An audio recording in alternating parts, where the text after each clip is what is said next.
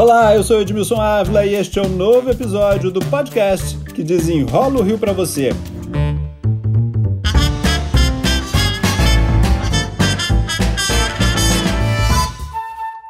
O VLT está completando cinco anos, gente. Chegou para os Jogos Olímpicos de 2016. Era o resgate do bondinho, mas cheio de modernidade, né? Agora se encontra numa encruzilhada. Poucos passageiros e muitas dívidas. Sejam muito bem-vindos ao VLT Carioca. Para desenrolar o assunto, meu convidado é o Márcio Ranas, presidente do consórcio do VLT, a quem eu já agradeço pela participação. Obrigado, Márcio. Nós vamos chegar aí numa data importante, cinco anos, mas há incerteza neste momento. Como é que o VLT chega aos cinco anos de idade? Edmilson, obrigado pelo convite. A gente chega nos cinco anos tendo transportado mais de 73 milhões de passageiros. Os nossos trens circularam mais de 4 milhões de quilômetros. Fizemos em torno de 760 mil viagens nesse período e certamente deixamos de permitimos, né, que se evitasse a emissão de muitas toneladas de gases do efeito estufa. Inclusive em 2019, né, o último ano antes da pandemia, foi evitada a emissão de 8,3 toneladas de gases de efeito estufa com o VLT no centro. E é claro que a gente chega nesse momento, né, do, dos cinco anos, também com uma pendência com a prefeitura e com quem a gente vem discutindo agora com a nova gestão como seguir com o contrato do VLT. Hoje, qual o tamanho da dívida e o que, que se conversa daqui para frente? A dívida hoje da prefeitura com o VLT está na casa de 300 milhões de reais.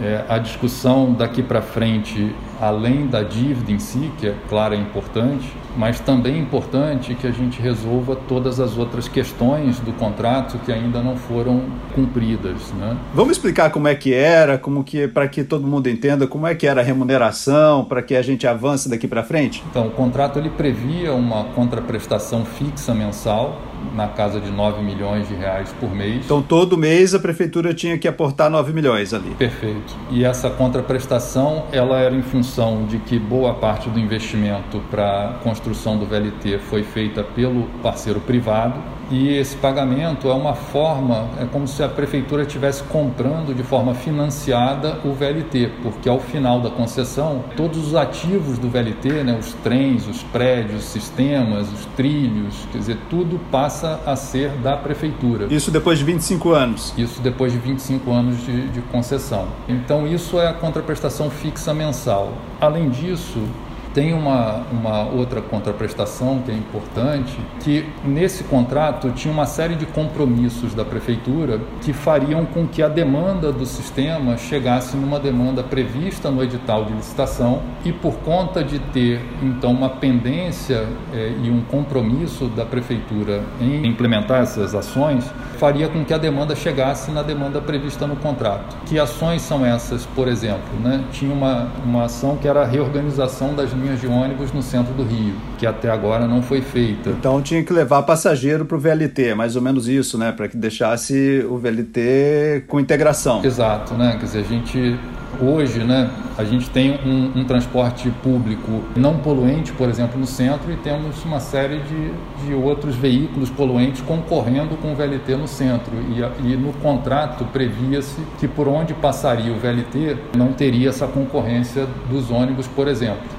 mas também é, tinha, tinha a inclusão do VLT no bilhete único estadual. Isso foi feito, a inclusão foi feita, mas o bilhete único estadual sofreu uma série de mudanças de critérios depois da, da implantação do VLT. Isso, claro, não tem responsabilidade da prefeitura sobre o bilhete único estadual, mas era uma das premissas, por exemplo, que estavam no contrato para que se chegasse na demanda prevista. Então, eu dei só dois exemplos né, de situações que, que dependiam da prefeitura para concretizar e, e, e acontecer acontecer uma demanda que estava prevista no contrato e se essa demanda não fosse atingida no, nos primeiros 10 anos de contrato, teria uma compensação. E, na verdade, essa é uma cláusula de mitigação de risco de demanda, o que significa que, se a demanda ficasse abaixo do previsto, a prefeitura teria que pagar uma parte dessa diferença e se a demanda ficasse acima do previsto, a concessionária teria que devolver uma parte também dessa diferença. Qual era essa demanda na época? A demanda ela estava prevista em torno de 250 mil passageiros por dia útil mas tinham bandas de, de tolerância.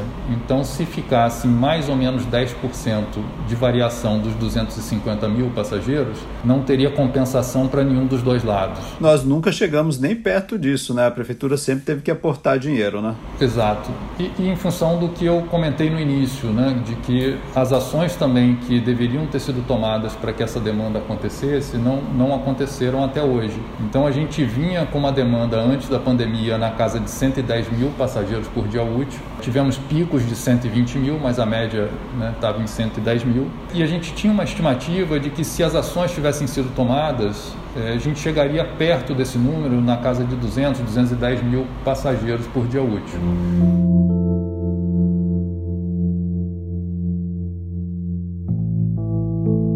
Bom, com a chegada da pandemia, a situação ficou mais grave ainda, né? O centro da cidade se esvaziou e hoje a gente teve uma grande queda, né? Qual é a realidade hoje? É, nós tivemos uma redução significativa, como todos os transportes públicos aqui no, no Rio de Janeiro. A queda, ela fica na casa de 50% a 60%, mais ou menos, da demanda pré-pandemia.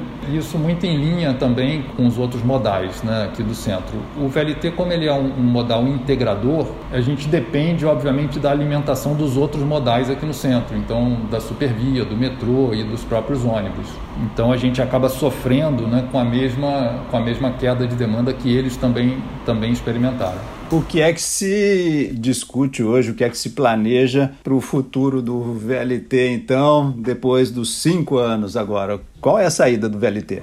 A solução que a gente vem discutindo com a prefeitura, até já foi anunciada pelo prefeito, é de fazer uma integração do VLT com o BRT Transbrasil na região da rodoviária.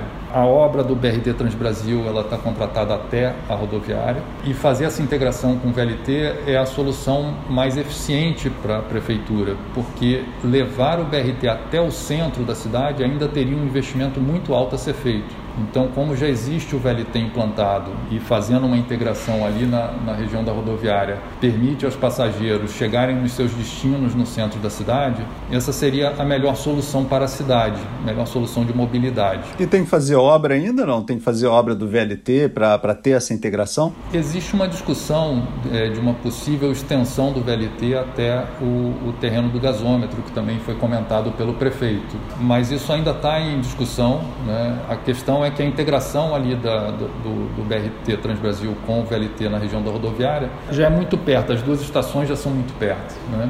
Então, está é, tá se buscando é qual é a melhor forma de fazer essa integração agora. As outras medidas também estão nessa discussão, enfim, fazer a integração, tirar os ônibus lá do centro da cidade para acabar com essa concorrência, isso tudo está na discussão?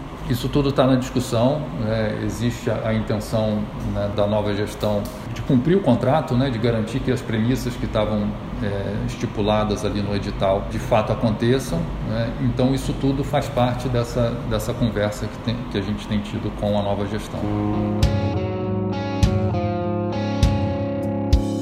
Bom, se a gente olhar para o passado, né, pelo contrato que estava lá, agora tem essa dívida de 300 milhões, ainda tudo isso precisa ser repactuado. A gente vai ter que ter um novo contrato, enfim, porque nada foi cumprido. Eu lembro muito bem que é, na gestão anterior é, não se pagava, né, o, os débitos. Como é que vai ficar isso? É, a ideia é fazer um reequilíbrio do contrato, Edmilson. Não, não acredito que precise de um novo contrato. O contrato anterior já previa as bases né, para essas discussões é, e é o que a gente está fazendo agora com, com a nova gestão. Claro que é um processo que não é rápido, não é simples, né? ele precisa ser feito com muito critério, mas a gente acredita que, que vamos conseguir fechar essa, essa discussão com a Prefeitura do lado da concessionária tem toda a boa vontade da gente é, chegar num acordo também que seja bom para, para a prefeitura, porque a gente sabe que existem vários outros desafios né, é, para a prefeitura nesse momento, principalmente as discussões aí de saúde né, com, com a pandemia. Agora, mexeria na tarifa ou não? Enfim, essa é uma discussão também, já que o número de passageiros caiu tanto, é, ficaria tudo, a, acompanharia a tarifa do município? Essa é uma boa pergunta, Edmilson, porque a, a tarifa do VLT ela nunca foi reajustada desde o início da concessão. É, então ela hoje já está muito defasada do que era a proposta inicial da tarifa do VLT. Então existe sim uma conversa com a prefeitura que está avaliando essa questão né, da, da, tarifa, porque isso ajuda a reequilibrar também o contrato. Então esse é um dos pontos né, que estão em, em discussão e que a prefeitura está avaliando. Olhando para o VLT para os próximos anos, como é que o senhor enxerga isso? Olha, eu acho que o, o VLT, até puxando aí a história dos cinco anos, né, é, mudou a cara do centro do Rio. E o futuro do centro do Rio vai passar por, um, por uma reutilização dos imóveis, enfim, do território do centro. É, já tem muita conversa e muita discussão no sentido de trazer moradias para o centro do Rio. E, na minha visão, o VLT vai contribuir muito com essa reorganização do centro, né? porque ter um transporte público de qualidade na porta de casa né, e na porta dos, dos edifícios comerciais é um atrativo muito grande para a região. É, então, eu, eu acredito que o VLT vai ser fundamental nessa, né, nessa revitalização do centro do Rio. E eu não tenho dúvida que a região, sendo mais ocupada, principalmente com residências, vai trazer um maior uso para o sistema né, e, e, um uso mais prolongado, né, que vai ser além dos limites do horário comercial. Então, eu acredito que o VLT ele é um indutor de desenvolvimento da região e vai ser fundamental para essa revitalização do centro da cidade. Márcio Ranas, presidente do consórcio do VLT, muito obrigado pelas explicações aqui. Edmilson, eu que agradeço a oportunidade de estar aqui conversando contigo e com os cariocas. Muito obrigado. Este podcast foi editado e finalizado por Lucas von Seehausen. E eu, Edmilson Ávila, toda semana desenrola um assunto aqui para você. Até o próximo.